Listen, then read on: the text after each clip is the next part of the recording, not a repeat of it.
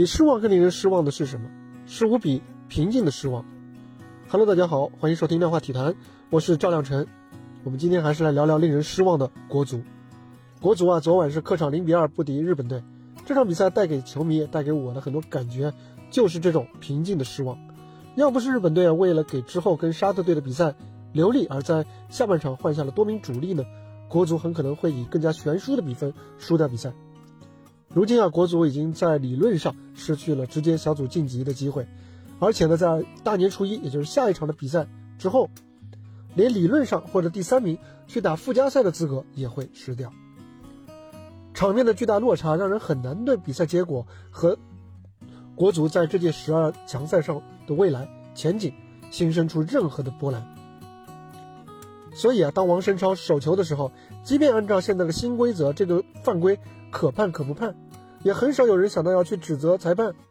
所以啊，当伊东纯也从两名中国队的后卫身后高速插上头球破门的时候，人们能做的呢，也只是和那两位后卫一样，一起摊摊手。所以啊，当徐新在中场在中圈拿到球以后，环顾四周，那是心茫然，最后只能选择回传。在那个时候，也没有人会想要责怪他不思进取。昨天的两个失球都和郑铮有关，但是他本场是站在自己并不熟悉的左后卫的位置上，那么是不是主教练李霄鹏排兵布阵失误呢？国足直到六十八分钟才有了第一次射门，全场比赛只有一次进入日本队的禁区，而日本队呢仅仅是上半场就有了九次射门之多，这不是任何个人失误或者说教练的失误能够达成的效果。这样的一场比赛。人们既找不到可以发泄不满情绪的替罪羊，甚至啊，连不满本身都快要被躺平的情绪所取代了。球迷的自我调侃已经成了习惯，听听他们怎么说。有人说我已经看懂了国足的战术了，他们啊是想在上半场让日本队门将无事可做，活活冻僵，下半场再打空门。小回合对阵日本队，时任主教练李铁，保守的排兵布阵呢，也让他受到了不少批评。这一次在首发阵容上，我们看到新帅李霄鹏显然是想加强进攻，但是没有球员个人的持球能力和团队的技战术能力来做支撑、做保证，所有的脚下球都会显得无比的烫脚，所有的热血都只能化为一次又一次回撤时的无奈抢劫。主帅李霄鹏赛后说了，自己会承担所有责任，态度是很好，但是他的表态也很安全。因为本来就不会有多少人认为这是主教练的责任，更何况他是李铁的继任。技不如人，纸面上的对攻阵容就会被现实碾压成防守反击。同样的，在场下不尊重行业规律，中超联赛看起来再光鲜、再华丽，事实证明也只是易碎于虚臾之间的泡沫。国足这些年也没少跟别的足球发达国家学。一会儿学西班牙，一会儿学德国，一会儿学荷兰，但是这样的学啊，不但浅尝辄止，而且既不治标，更不治本。不和欧洲足球强国学，哪怕我们只和日本足球学呢？看看日本足球，他们鼓励球员从低级别联赛留洋，而不是一步到位；他们对联赛的利益予以充分的保障，而不是动辄腰斩联赛的赛程，为国家队让路。他们重视职业球队的梯队建设。和球迷文化的建设，而这些呢，被业界、被同行长期公认的好的措施，在中国足球身上一个都没有。在尊重足球规律这件事上，国足甚至还比不上他们的下一个对手越南。越南虽然没有强大的联赛，但是他们深耕基于全国选拔、集中培养的青训模式，这些年来上升势头非常明显。虽然说。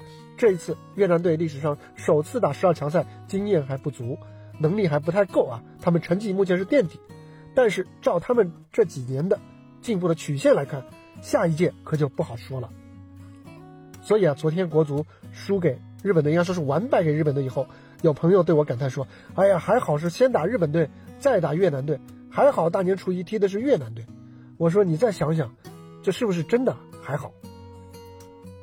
真要说还好啊，那还得算是比赛的前一天，又有一名中国国家队的国脚选择了留洋，国田宇去了葡超的升班马，和吴磊、李磊一起到欧洲打拼。中国足协呢也已经开始加快执行帮助中国球员留洋的计划。也只有在一个充分竞争的环境当中，球员才能够看清自己真正的实力和真正的身价，才能够真正的去想要实事求是的去提升自己，而不是在一个充满了泡沫溢价的联赛当中自黑。而且现在这样的泡沫和溢价也已经消失殆尽了。以前世界杯啊，全亚洲两个出线名额，然而当时中国队还有争夺的实力。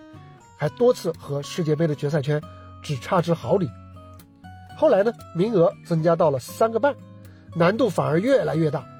二零零二年世界杯，日韩作为主办方，用掉了一个东道主的名额，国足啊这才历史性的出了线。